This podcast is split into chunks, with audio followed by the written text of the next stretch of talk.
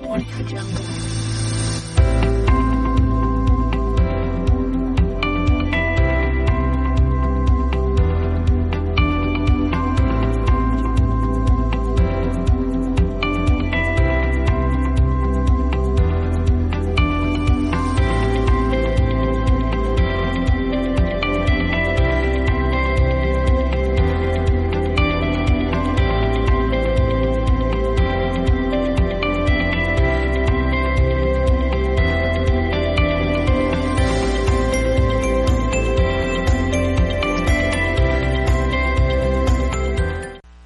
Pessoal, me chamo Johan. Estou muito feliz de estar com vocês aqui hoje. É... E eu ah, faço parte da Igreja Batista Central de Fortaleza, ah, uma tenda aqui na, na nossa própria cidade. Me sinto muito honrado de poder apoiar esse encontro do BTD aqui com, com o Bibo. E ah, basicamente eu tenho, eu tenho tentado vivenciar essa, essa igreja urgente há mais ou menos 15 anos. É, toda segunda-feira, lá no Anfiteatro da Beira-Mar, a gente tem se reunido ali para poder testificar do amor de Deus, falar de Jesus com uma linguagem contextualizada, entendendo que nós precisamos ser uma voz para a cidade. Né? Então, é, há 15 anos eu tenho feito isso lá na Beira-Mar. E para mim hoje, vivendo o que nós estamos vivendo em relação à nossa cidade em si, eu acho que é um tempo muito, muito especial a essa temática igreja urgente, a gente conseguir se reunir aqui enquanto 30 igrejas representadas para poder, quem sabe, ter uma palavra de direção da parte de Deus, termos um momento para intercedermos juntos pela nossa cidade. Então eu estou muito, muito feliz de estar aqui com vocês. E eu queria convidar você para abrir a sua Bíblia, ou ligar a sua Bíblia em Efésios, capítulo 4.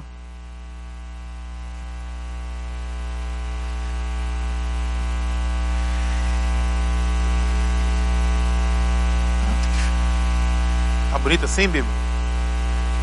Legal? É, o que eu vou compartilhar com vocês aqui essa tarde foi motivado numa conversa que eu tive com um, um senhor já, um, um senhor cristão que tem um desejo de fazer evangelização nos presídios da nossa cidade. E esse senhor conversando com uma outra pessoa certa vez, ele estava muito empolgado, dizendo: Olha, eu consegui juntar um grupo de pastores para a gente poder pregar nos presídios de Fortaleza. O que, que eu faço agora? E aí esse senhor ouviu o que aquele, aquele homem disse, né? O que, que eu faço agora? E aquele senhor disse: A sua igreja está preparada para receber aqueles que sairão do presídio? E aquele cara olhou para o outro e disse: Eu acho que não. As igrejas desses pastores que querem pregar nos presídios, essas igrejas estão preparadas para receberem esses presidiários? E aí o, o senhor olhou e falou: Bom, pelo perfil das pessoas ali, eu imagino que não, essas pessoas não estão preparadas para receber os presidiários na, na, igreja se eles porventura saírem da prisão. E aí ele esmureceu e pensou: Bom, eu não posso mais ir para o presídio com esses pastores. E aí esse outro senhor disse: Não, você deve ir para o presídio. Agora você não vai para você alcançar ou evangelizar o presídio. Essa igreja precisa, essas igrejas precisam ir até o presídio para que elas possam ser evangelizadas por aqueles presos. Então a ideia aqui, uma igreja convertida, é, entre aspas, da minha temática, ela vem de uma ideia de que será mesmo que nós somos essa igreja convertida? Será mesmo que nós temos o nosso senso de propósito? Será mesmo que nós sabemos qual é a nossa razão de existir? Será mesmo que nós estamos cumprindo o nosso papel enquanto sal e luz dessa terra? Ou será que nós ainda nos encontramos confusos? Eu fiquei muito triste, muito chateado nesse ano que passou, um ano eleitoral, não pela questão de quem estava concorrendo somente, por um partido ou outro, pelo atentado. Isso tudo nos entristece, mas o que mais me entristeceu foi perceber que a igreja brasileira usou da palavra de Deus para tentar qualificar um candidato X ou um candidato Y, enquanto a palavra de Deus ela só fala de um bom. Ela só fala acerca de um justo. E aí, nesse sentido, a igreja se expõe a uma, a uma realidade, a uma situação, dizendo para todos que nós, na verdade, não entendemos muito bem nem quem somos, nem o que fazemos. Depois das eleições, o presidente já eleito, e também aqui não é nada contra e nada a favor, a gente começa a ver no meio do povo de Deus alguns incitando polêmicas, dizendo, é, o nosso, o nosso ganhou, e outros revoltados, achando muito ruim, e dali a pouco o movimento, ninguém solta a mão de ninguém, e aí você vê o povo, vamos fazer uma resistência, nós somos a resistência, nós somos o povo de Deus. E a Bíblia nos diz que nós devemos orar, interceder por aqueles que são ah, autoridades constituídas sobre nós. Então o povo de Deus não deveria sair por aí dizendo: ninguém solta a mão de ninguém, eu sou de direita, eu sou da esquerda. O povo de Deus deveria sair dizendo: pessoal, ninguém tira o joelho do chão, porque nós somos o povo de Deus, porque nós temos uma perspectiva além dessas coisas. Porque Deus nos chamou para uma missão muito maior e muito mais profunda do que essa, de se posicionar em relação a um lado, direita ou esquerda. Nós fomos, pra, fomos chamados para se posicionar cada vez mais para dentro do nosso planeta para dentro da perdição desse planeta, para dentro da morte desse planeta. Quando Jesus Cristo institui a sua igreja, ele diz o seguinte: as portas do inferno não prevalecerão contra a igreja de Jesus. E às vezes a nossa dinâmica de vida parece ser o contrário. Parece que nós vivemos um cristianismo onde nós estamos fortalecendo as portas da igreja com medo que o inferno entre. Quando o próprio Jesus disse: As portas do inferno não prevalecerão, então a expectativa do Cristo era que eu e você pudéssemos chutar a porta do inferno e entrar ali com autoridade e proclamar um reino que não é desse mundo. E aí a gente fica se perdendo em algumas coisas. E eu queria ler com vocês um texto que o apóstolo Paulo está falando exatamente de uma realidade que ele tem visto, ou ele estava constatando, e eu acho que isso cabe para nós, para esse momento aqui hoje. Efésios 4, 17 a 23, o apóstolo Paulo diz o seguinte: Assim eu lhes digo com a autoridade do Senhor, não vivam mais como os gentios, levados por pensamentos vazios e inúteis. A mente deles está mergulhada na escuridão. Eles andam sem rumo, alienados à vida que Deus dá, pois são ignorantes e endureceram o coração para Ele tornaram-se insensíveis e vivem em função dos prazeres sensuais e praticam avidamente toda espécie de impureza. Mas não foi isso que vocês aprenderam de Cristo, uma vez que ouviram falar de Jesus e foram ensinados sobre a verdade que vem dele. Livrem-se de, da sua antiga natureza, do seu velho modo de viver, corrompido pelos desejos impuros e pelo engano. Deixem que o Espírito renove os seus pensamentos e as suas atitudes. Eu acho que o grito igreja urgente é um grito atual, é um grito que precisa ser dito hoje, porque nós estamos nos perdendo cada vez mais, parece que nós estamos deixando para trás a nossa essência, o nosso senso de propósito. E aí, quando o apóstolo Paulo diz: não vivam mais como os gentios, a nossa dinâmica e prática de existência não significa que nós estamos entendendo isso. Por quê? Sabe como é que nós entendemos isso? Muitas vezes nós estamos entendendo o que Paulo disse como não vivam com os gentios. E aí a igreja hoje tem montado na sua estrutura, na sua dinâmica de existência, no seu, no seu funcionamento, um mundo paralelo. Nós estamos criando um mini mundo, nós estamos criando uma mini cultura, nós estamos criando o nosso mini cosmos, onde nós temos o nosso próprio idioma, onde nós temos a nossa própria roupa, onde nós temos as nossas próprias marcas, onde nós temos os nossos próprios ídolos, onde nós temos os nossos próprios canais de YouTube, e aí nós vamos criando todo um clube em volta da igreja, e a igreja, ao invés de contaminar o mundo, ela se abstém do mundo, ela se contém, e ela não é referência.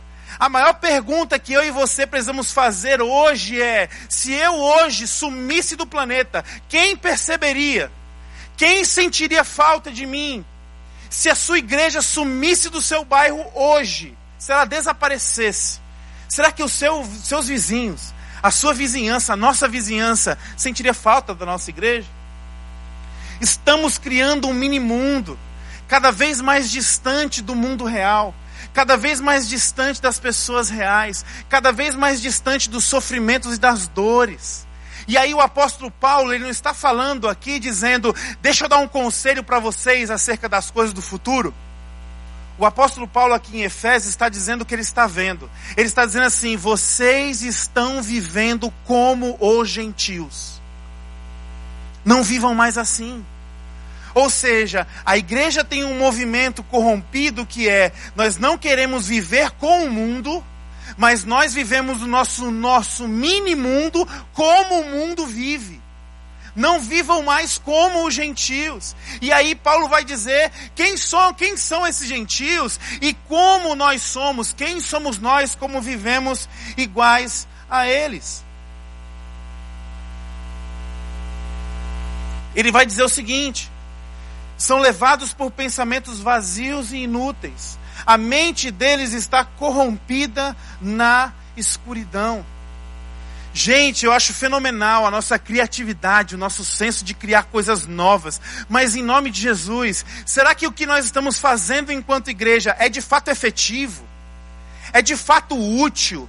Isso de fato serve a alguém? Isso de fato impacta a comunidade? Isso traz esperança? Ou isso é só mais uma, uma almofada no nosso sofá da doutrina, uma almofada no nosso sofá eclesiástico. Isso é mais uma firula para manter os nossos felizes. Muitas vezes nós acabamos nos perdendo no nosso senso e propósito, porque nós olhamos para o mundo e pensamos: puxa, esse mundo é tão legal, então nós temos que oferecer alguma coisa aqui dentro que seja tão legal quanto esse mundo, para poder competir com esse mundo, a fim de que as pessoas que estão aqui dentro não saiam daqui. E isso é uma enganação. Isso é uma mente obscurecida. Isso é um pensamento inútil. A palavra conversão, há mais ou menos 30 anos atrás, era estritamente uma palavra de cunho evangélico. Fulano se converteu, converteu-se. Converter era uma coisa extremamente evangélica. Hoje em dia, com o advento da tecnologia, edição de imagem, era da internet, os arquivos indo e voltando, nós percebemos que a palavra conversão, ela ganha um, um contexto diferente. E a palavra conversão, o arquivo está convertido. Um arquivo convertido é um arquivo que ele é capaz de abrir em uma plataforma, em várias plataformas sem mudar o seu conteúdo. A igreja convertida hoje muitas vezes parece com esse tipo de arquivo. Ela é capaz de funcionar em cada plataforma, mas o seu, o seu conteúdo não mudou. Ela não funciona, ela não se adapta, ela não lê o que está acontecendo. Levados por pensamentos vazios e inúteis, e a mente está mergulhada na escuridão. Aqueles crentes participavam de toda a plataforma oferecida pela igreja, pela comunidade cristã, mas o seu interior não mudou. Quantas vezes nós só mudamos a plataforma? Nós saímos de um sistema, de uma filosofia, e nós vamos para outra, mas a nossa essência não muda. Paulo diz que os gentios, e ele nos compara aos gentios aqui, também andam sem rumo. Eles andam alienados à vida que Deus dá, porque eles são ignorantes e endureceram o coração para Ele. Nossa igreja precisa ser uma igreja regada em compaixão, gente. Nossa igreja precisa ser uma igreja regada em graça. Eu fico olhando para algumas questões e isso me intriga muito. Vocês sabem quantas pessoas morreram? Vocês são todos do Ceará. Quantas pessoas morreram ano passado por crimes violentos? Vocês sabem desse número? Vocês olham para os números de quantos adolescentes morreram no ano passado por crimes violentos em Fortaleza? Ou você acha que isso não é um problema nosso? No ano passado, mais de 3 mil pessoas morreram no Ceará por crimes violentos. No ano passado, mais de 700 adolescentes morreram no Ceará por crimes violentos. Você sabe quantas pessoas morrem por conta do suicídio? Você sabe em que lugar do ranking o Brasil está em países que mais perde pessoas para o suicídio? Nós estamos no oitavo lugar do ranking. Você sabia que o suicídio é a segunda maior causa de morte entre jovens de 13 a 18 anos? E aí nós estamos fazendo o ministério de jovens e nós não concebemos que isso é uma pauta nossa. Se nós somos um ministério que somos, chamados a proclamar a vida, qual é o nosso maior índice de morte? É suicídio.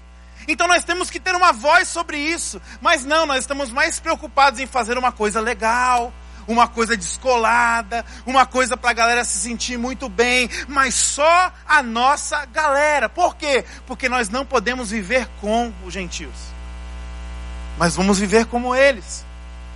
Vamos nos tornando insensíveis. Às vezes nos apegamos à doutrina nos apegamos à palavra de tal ponto que nós olhamos para algumas coisas e dizemos assim: não, isso aqui eu não vou nem me envolver, porque eu não fui chamado para isso. Passamos muito tempo discutindo sobre qual é a sua soterologia, qual é a sua visão de salvação. Você é arminiano, você é calvinista. Eu não quero diminuir o conteúdo dessa, dessa discussão, mas eu preciso dizer que nós estamos perdendo muito tempo discutindo sobre isso.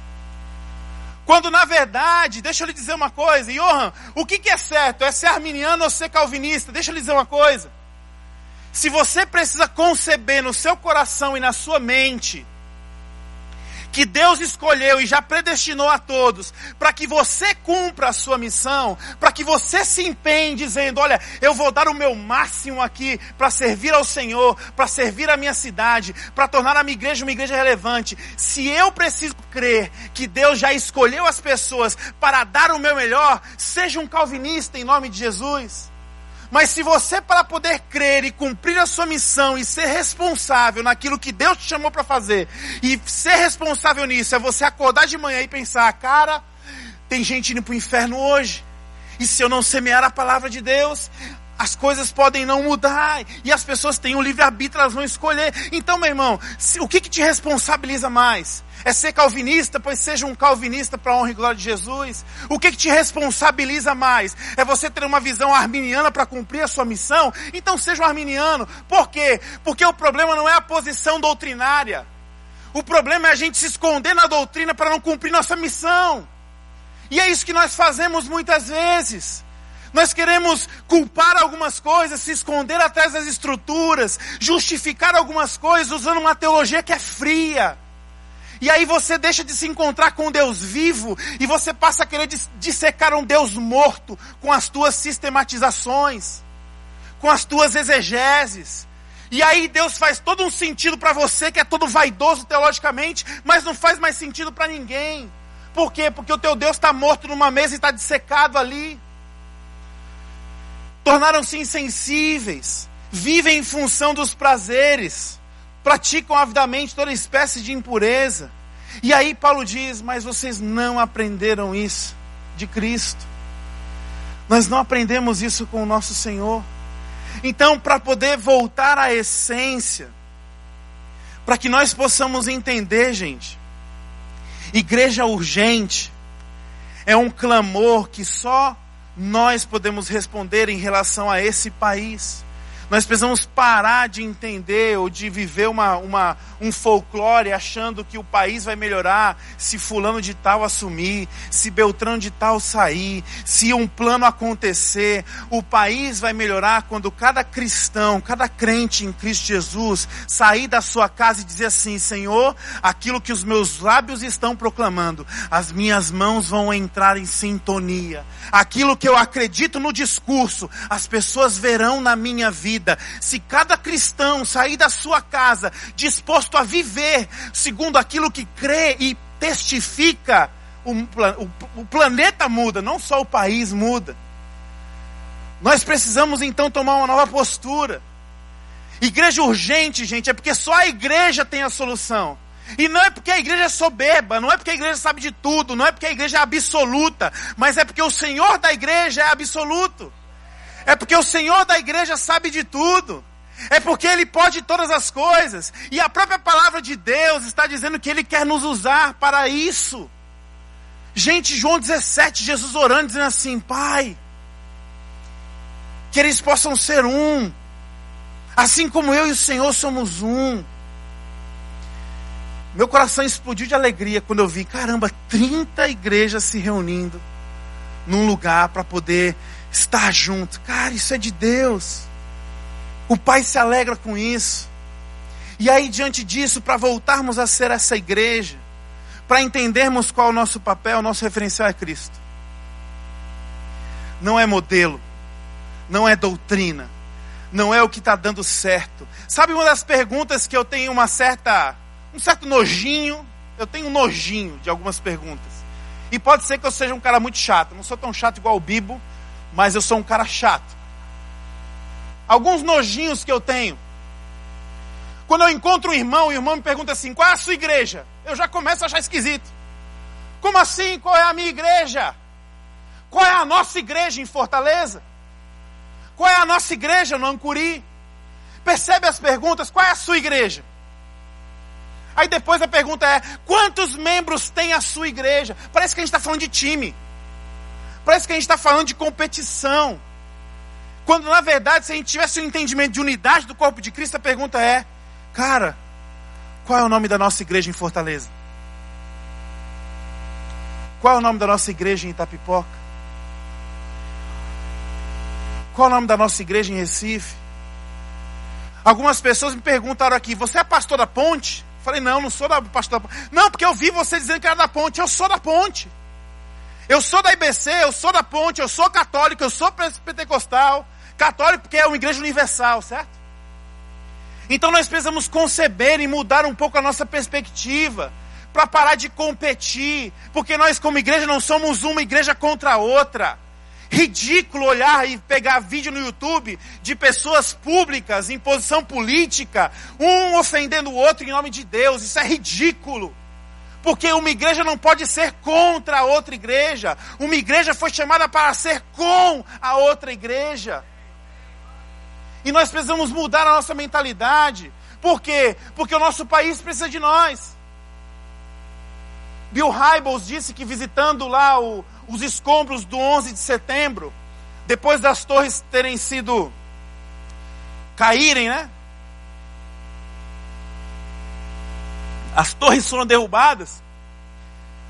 Bill Hybels escreve no capítulo 2 de Liderança Corajosa que ele andando pelos escombros, ele percebe. E ele é muito tocado porque ele vê as equipes de bombeiro fazendo o mínimo de barulhos possível para tentar escutar alguém nos escombros. E ele fica tocado com aquilo. Depois ele percebe que vários homens estavam assim sentados e eles estavam exauridos, que eles trabalharam horas a fio e tinham enfermeiros cuidando das mãos calejadas. E ele se sente impactado com aquilo. Ele percebe que vários restaurantes que sobreviveram à queda abriram as portas para oferecer comida para quem estava na operação de resgate de graça. E ele se impactou com aquilo. E aí ele fala que ele entra no táxi, começa a se distanciar do local dos escombros. E ele, depois que passa das equipes, passa dos restaurantes, ele passa no local onde tem um muro com várias fotos e nomes de pessoas desaparecidas ainda. E ele vê ali uma série de familiares chorando na esperança de encontrar o seu ente querido. E ele vê que ali existe uma equipe com um colete abraçando essas pessoas. E ele pede para parar o táxi, ele desce do táxi e ele pergunta para as pessoas o que está acontecendo aqui.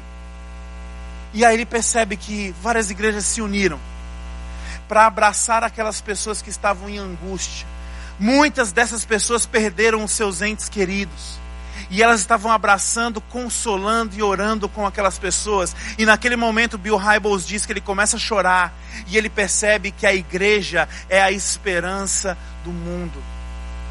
Meus irmãos, plano de governo pode fazer muita coisa, estratégia pode fazer muita coisa, boa vontade pode fazer muita coisa, mas somente aqui, somente nós, enquanto igreja, na autoridade de Jesus, somos capazes de atingir um coração que está em trevas e sem esperança e tornar esse coração um coração esperançoso e vivo. Porque nós somos usados pelo Espírito para fazer isso. Então a igreja urgente é um grito para que nós possamos perceber que esse momento é o nosso momento não é o momento de mais ninguém. As pessoas estão olhando dizendo assim, trevas por todo lugar, Fortaleza está pegando fogo, a coisa está terrível, a coisa está muito, muito medo, as pessoas estão amedrontadas. Deixa eu lhe dizer uma coisa: as trevas elas são terríveis, mas a intensidade das trevas, elas também são importantes, porque quanto mais intensa é a treva, mais destaque ganha-se a luz. Então, num sentido de crise, toda a crise para a igreja de Jesus é uma oportunidade de manifestar a glória de Deus. Nós nunca tivemos tantas oportunidades para falar do amor de Jesus e mostrar que Jesus está vivo, como nós estamos tendo nesses dias hoje. Mas sabe o que nós fazemos? Vamos ficar trancado em casa, gente. Vamos fazer nada.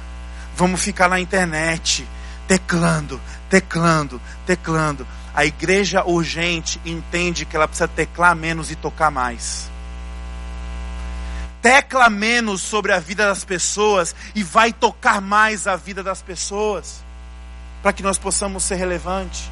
E para terminar com vocês esse momento, o único caminho não é se voltar para uma, um modelo, uma franquia, um vídeo de YouTube, uma pregação de alguém. O único caminho é voltar para o Cristo. Nós precisamos nos encontrar com Deus. Nós precisamos cultivar uma vida de oração, intimidade, encontro com Ele.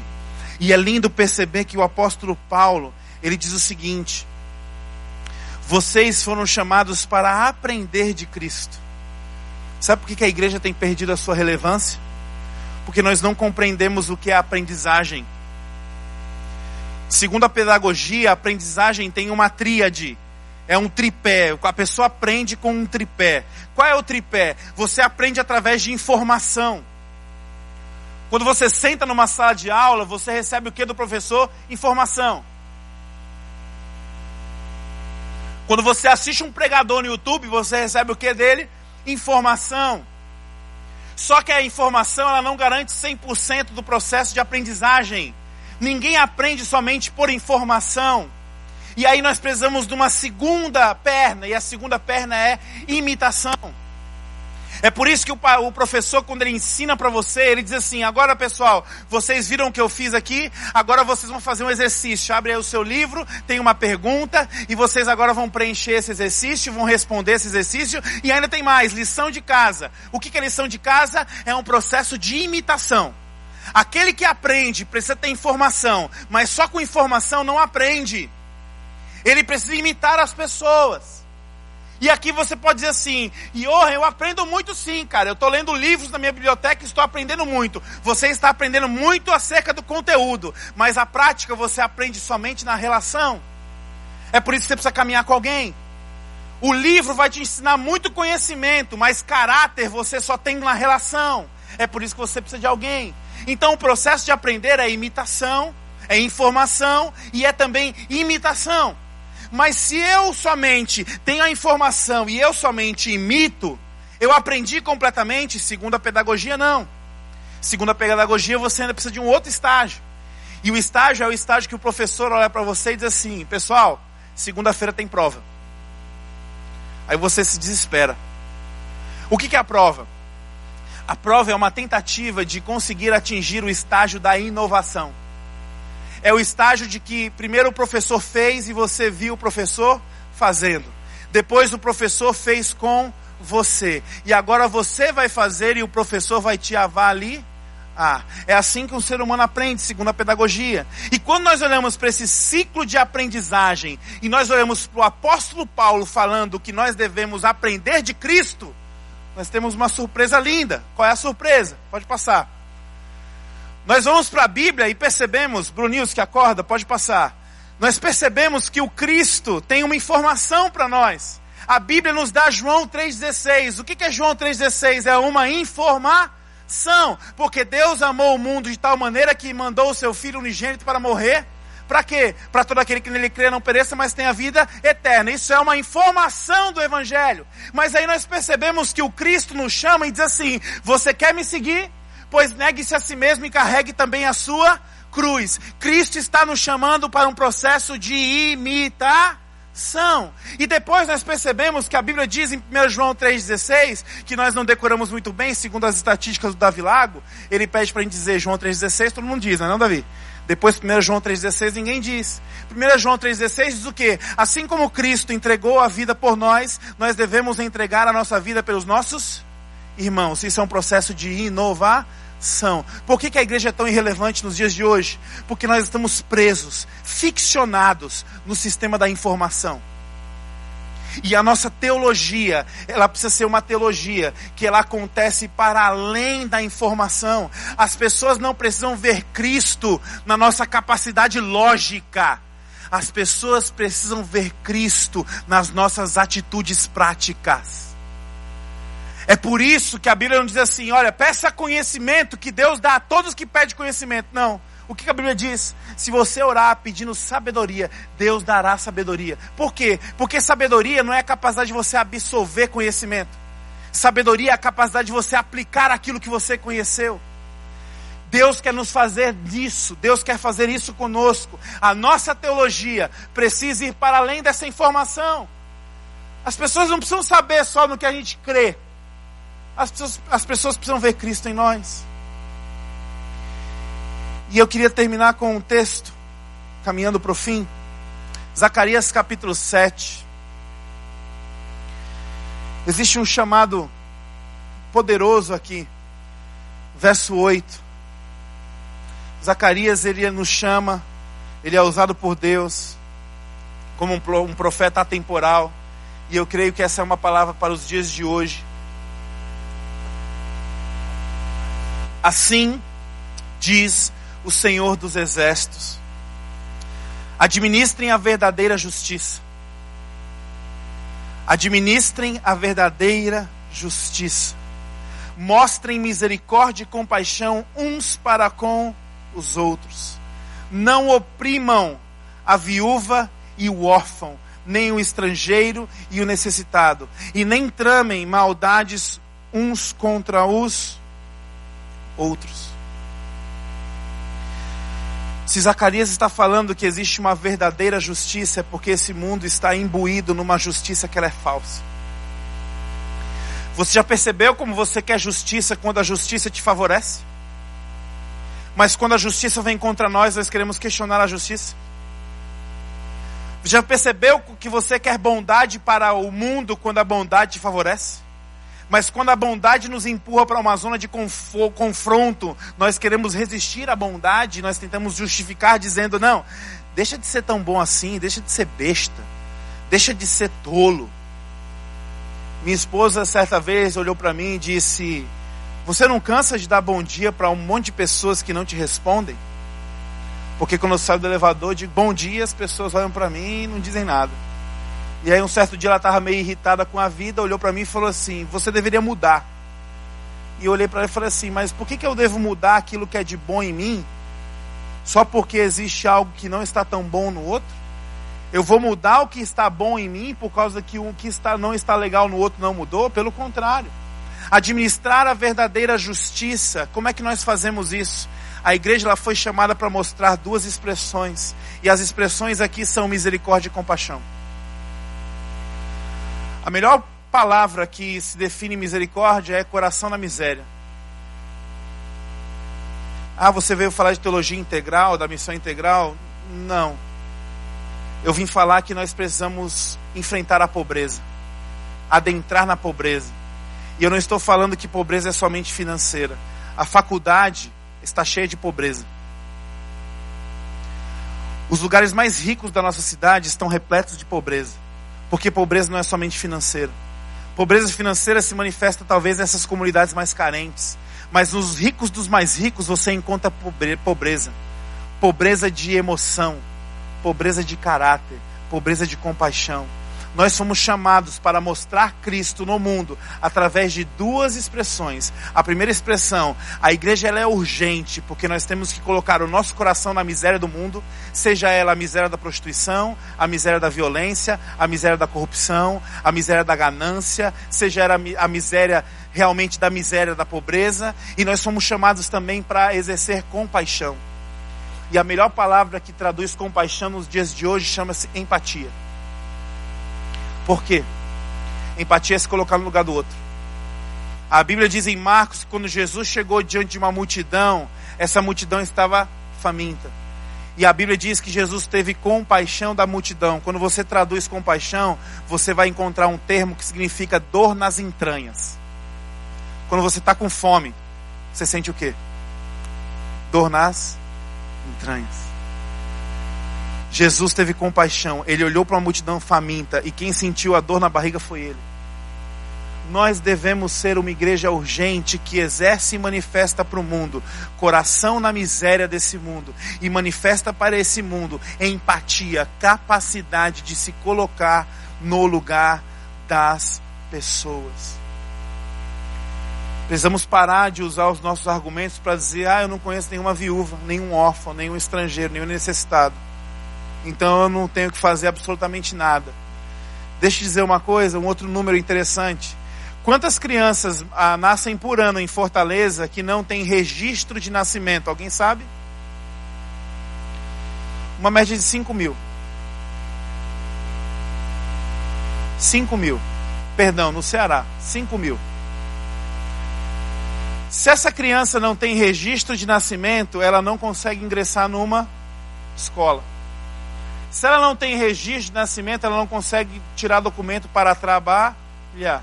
Ela não consegue fazer um monte de coisa. Assim como um estrangeiro que está ilegal num país não consegue fazer um monte de coisa porque ele não tem uma documentação adequada, uma criança que não é registrada, ela se qualifica também como um estrangeiro nesse sentido.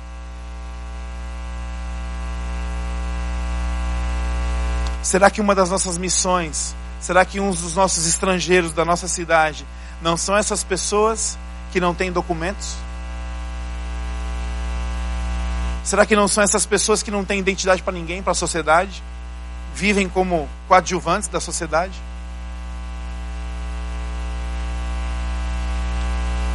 Paulo então nos leva ao Cristo e ele segue dizendo: Uma vez que vocês ouviram falar de Jesus e foram ensinados sobre a verdade que vem dele, livrem-se da sua antiga maneira de viver. Uma das coisas que nos impede de sermos a igreja urgente é a arrogância.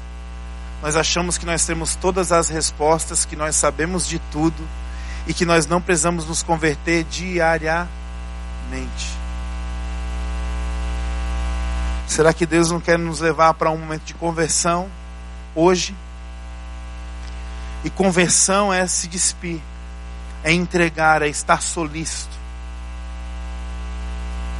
E por fim ele diz: deixem que o Espírito renove os seus pensamentos e as suas atitudes. Nós podemos ter uma biblioteca recheada de livros bons. Nós podemos ter vários canais favoritos no YouTube e você pode ter horas e horas e horas ouvindo pregações. Você pode ter a Bíblia toda decorada na sua cabeça. Você pode ter todas as teses que você ama defender decorado na sua cabeça.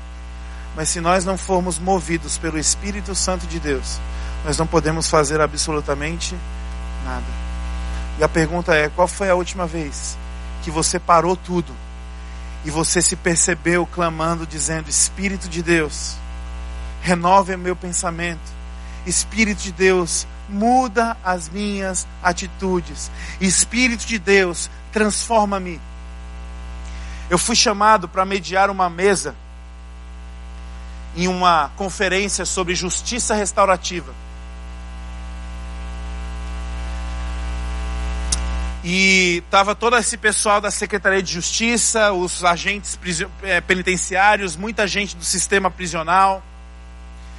E estava tendo uma mesa e eu era o cara que fazia as perguntas.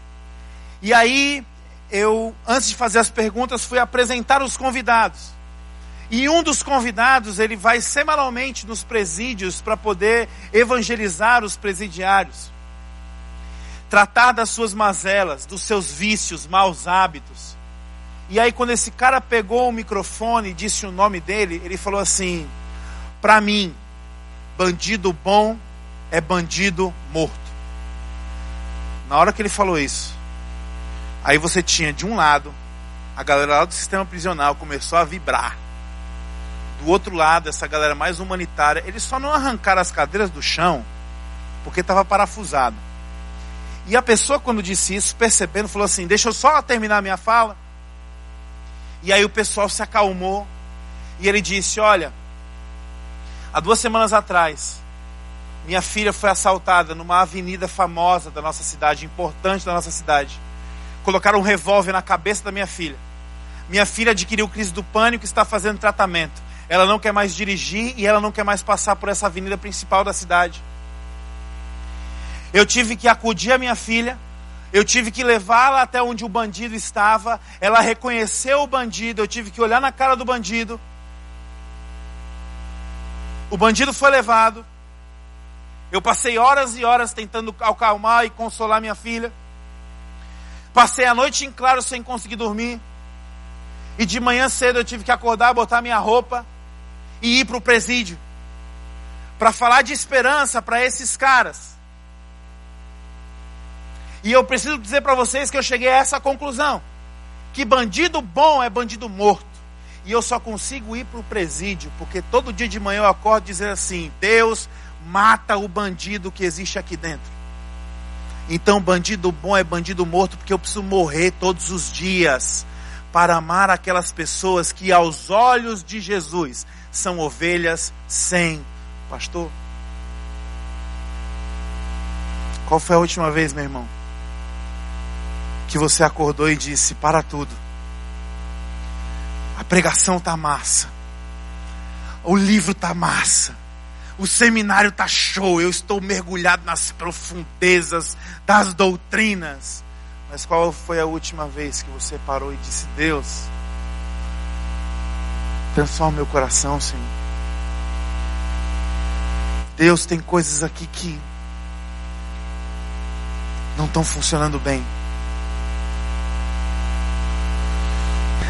Amados, eu queria terminar com vocês então, com esse texto basicamente é a leitura dele.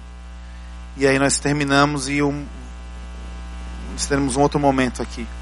2 Coríntios 5, 18 a 20.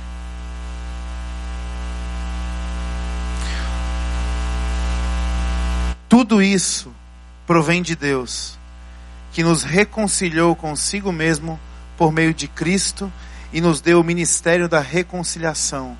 Ou seja, que Deus em Cristo estava reconciliando consigo o mundo, não lançando em conta os pecados dos homens, e nos confiou essa mensagem da reconciliação.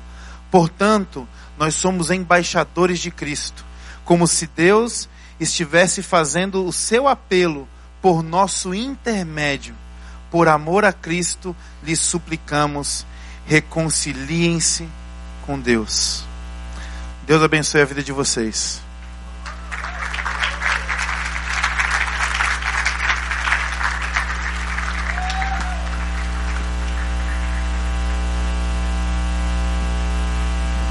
Valeu, Iorra. Muito bom. Eu continuo sendo Afonso. E estamos aqui é, representados em mais de 30 igrejas. E escutar um pouco do que o Yoha disse, meditar um pouco nisso, se torna um desafio até. Para mim, particularmente, é um desafio. É, enquanto o Yoha pregava, por muitas vezes, eu me lembrei de diversas conversas que eu tive com ele, onde eu vi a minha igreja fazendo atos de compaixão, eu vi irmãos íntegros é, é, chorando por pessoas, eu via, enfim, uma ênfase na justiça social, e eu me perguntava, onde é que está a teologia? eu não percebia que sim, existia pureza bíblica, existia teologia e existia sim sã doutrina. Mas a sã doutrina, a pureza bíblica não era da forma que eu queria encaixotar. Não era da forma que eu queria que fosse. Porque naquele momento eu estava fechado em uma bolha teológica. Eu estava fechado em um pensamento, eu não conseguia enxergar no outro que pensava diferente de mim, que ele era um irmão em Cristo. Então, por muito tempo, eu passei fechado nessa bolha teológica, até que eu li um livro chamado Pensar, Amar e Fazer, de um teólogo velhinho chamado John Frame. E esse teólogo, ele traz uma perspectiva nesse livro de que nós, como seres humanos, temos três ênfases e somos limitados nessas ênfases. Uma ênfase é no pensar, uma ênfase é no amar e uma ênfase é no fazer. E ele diz que cada um de nós, cristãos, temos uma ênfase específica. Alguns vão ter uma ênfase no pensar, e esses que vão ter a ênfase no pensar vão ser pessoas que têm um coração mais apaixonado pela teologia, pela mergulhar no texto, por o texto saltar aos seus olhos. Aqueles que têm a ênfase no amar são pessoas que vão ser mais engajadas em justiça social, vão ser pessoas que vão ser mais engajadas em atos de compaixão, são pessoas que vão chorar pela dor do outro.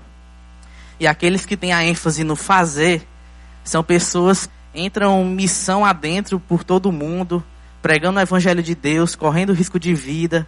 E essas pessoas, elas o combustível delas é fazer ações.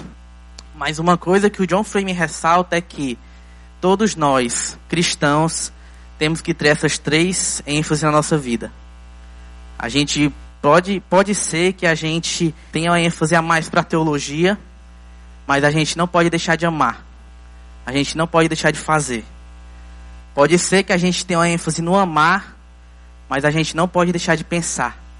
A gente não pode deixar de fazer. E pode ser que a gente tenha uma ênfase no fazer, mas a gente não pode deixar de amar. A gente não pode deixar de pensar. É isso que o John Frame quer, quer retratar no seu livro. E quando eu olho para o ambiente da igreja brasileira, e aqui eu não quero trazer nenhuma fórmula, nenhum antídoto de como devemos nos portar, pois eu acredito que a comunidade onde eu estou inserida é uma comunidade que tem aprendido dia após dia, num processo de restauração.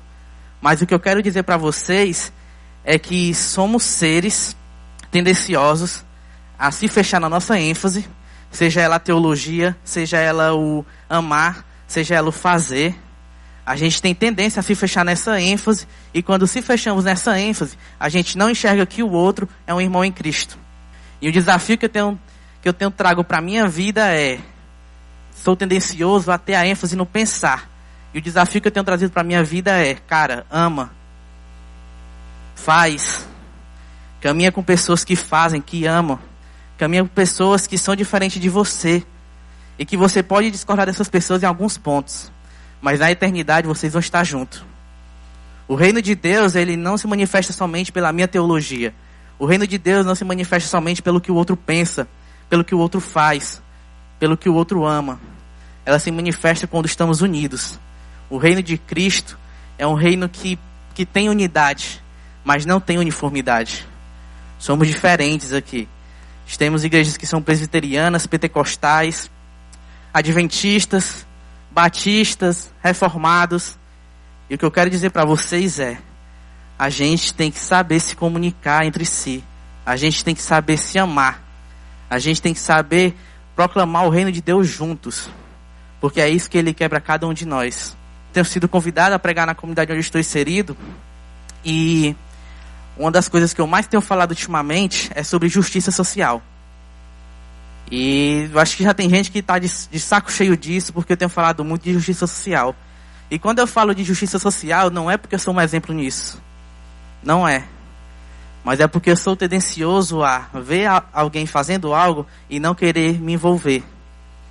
Eu sou tendencioso a me acovardar nesse momento. E quando eu falo sobre justiça social, é por dois motivos. Um, porque a comunidade onde eu estou inserido, Deus tem dado a ênfase nela de fazer algo. A nossa ênfase como Igreja Batista Central, eu creio, que é amar o próximo, que é proclamar o Evangelho nos presídios, que é fazer algo. Eu creio que é isso. E o segundo motivo é que eu sou santificado quando a nossa igreja faz isso. Quando eu prego sobre isso. Para mim não é fácil, mas eu tenho buscado fazer isso. Existe uma passagem de Tiago que ele diz que a fé sem obras é morta. E eu acredito que se eu, Afonso, estou muito cheio de teologia, se eu estou muito cheio de pensamentos e muito cheio de teorias, nada disso vai valer a pena se eu não amar o próximo. Do contrário também, eu posso estar envolvido em ações, eu posso estar envolvido em diversas coisas, mas se eu não paro para respaldar isso, na minha teologia, tem algo de errado.